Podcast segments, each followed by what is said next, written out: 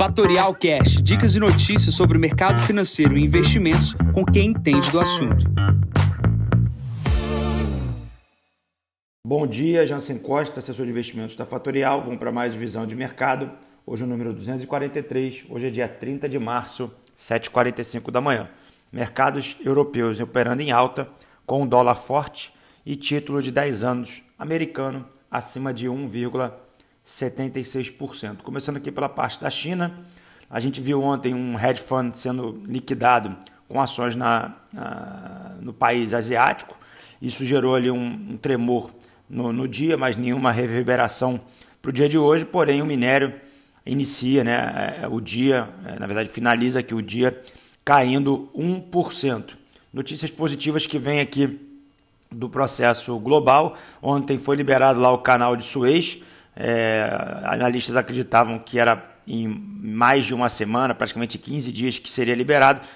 E foi em menos de uma semana que o processo todo aconteceu. Positivo, voltamos aí até a rota do canal de Suez, o caminho mais curto entre a Europa e a Ásia liberado. Com isso, liberam-se as tensões aí do processo de comércio internacional.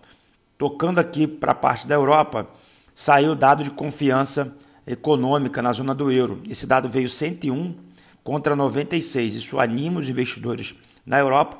As bolsas na Europa seguem em alta e praticamente na máxima a bolsa alemã. A bolsa alemã tocando próximo a 15 mil pontos, máxima histórica. Pulando para os Estados Unidos agora, a gente tem um anúncio amanhã do processo de anúncio do plano de infraestrutura que Biden vai soltar. Imagina se serão 4 trilhões de dólares despejados ali na, na, na, parte de infraestrutura americana. Isso será anunciado amanhã. O mercado opera nessa expectativa. Falando sobre vacinação no mundo, a gente vem comentando sobre que o maior problema seria a Europa, que estaria atrasado, porém há indícios que no segundo trimestre a Europa deve acelerar o processo de vacinação isso deve diminuir a pressão sobre o continente, basicamente a Europa toda atrasada e, e, e, e com dificuldades na recuperação. Comentei a podcasts anteriores que o continente europeu, sem um novo verão, alguns países teriam problemas mais sérios. A gente precisa acompanhar, dado que isso é extremamente relevante. E hoje, com o fortalecimento do dólar e o enfraquecimento uh, do euro, a relação euro-dólar voltou para casa do 1,18%. Essa relação operava próxima a 1,21, 1,22.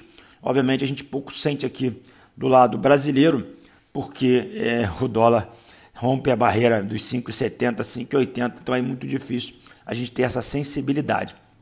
Pulando aqui para o Brasil, o destaque ficou no dia de ontem para a reforma ministerial, é um aceno do governo ao centrão, uma, uma, uma dança das cadeiras, seis posições foram trocadas e foi colocado é, é, pessoas que têm alinhamento com o Congresso, com o presidente da Câmara e o presidente do Senado, para facilitar o processo de reforma.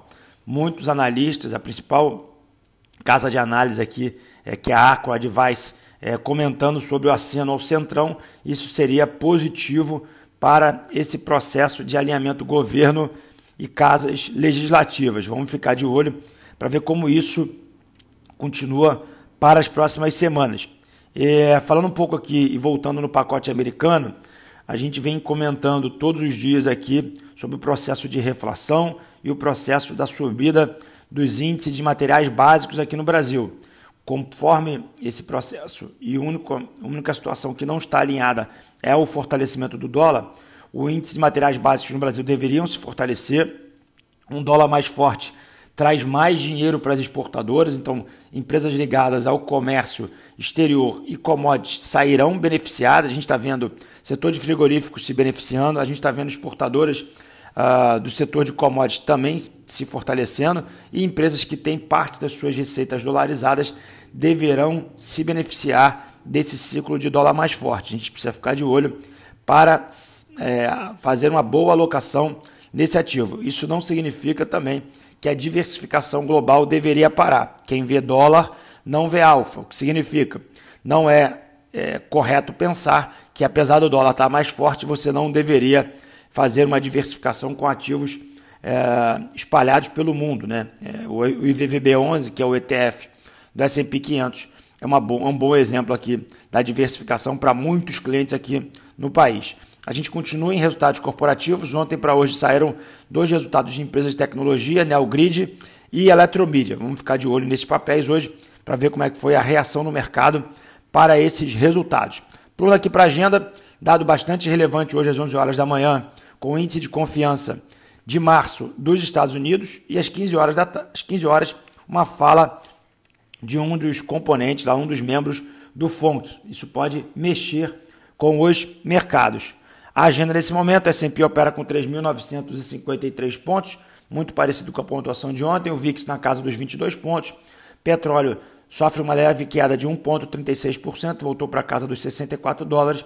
E fica o destaque aqui para a Europa nas máximas e o Bitcoin na casa dos 58.861 dólares, sobe 1,47%. Bom, vou ficando por aqui, desejando a vocês uma ótima terça-feira. Encontro vocês amanhã no próximo podcast. Bom dia a todos e até amanhã. Tchau, tchau. E esse foi mais um Fatorial Cash. Para mais novidades e dicas sobre o mercado financeiro e investimentos, siga Fatorial no Instagram, @fatorialinvest. Para conteúdos exclusivos, entre no nosso Telegram, Fatorial News Informa. Para saber mais sobre a Fatorial, visite o nosso site fatorialinvest.com.br.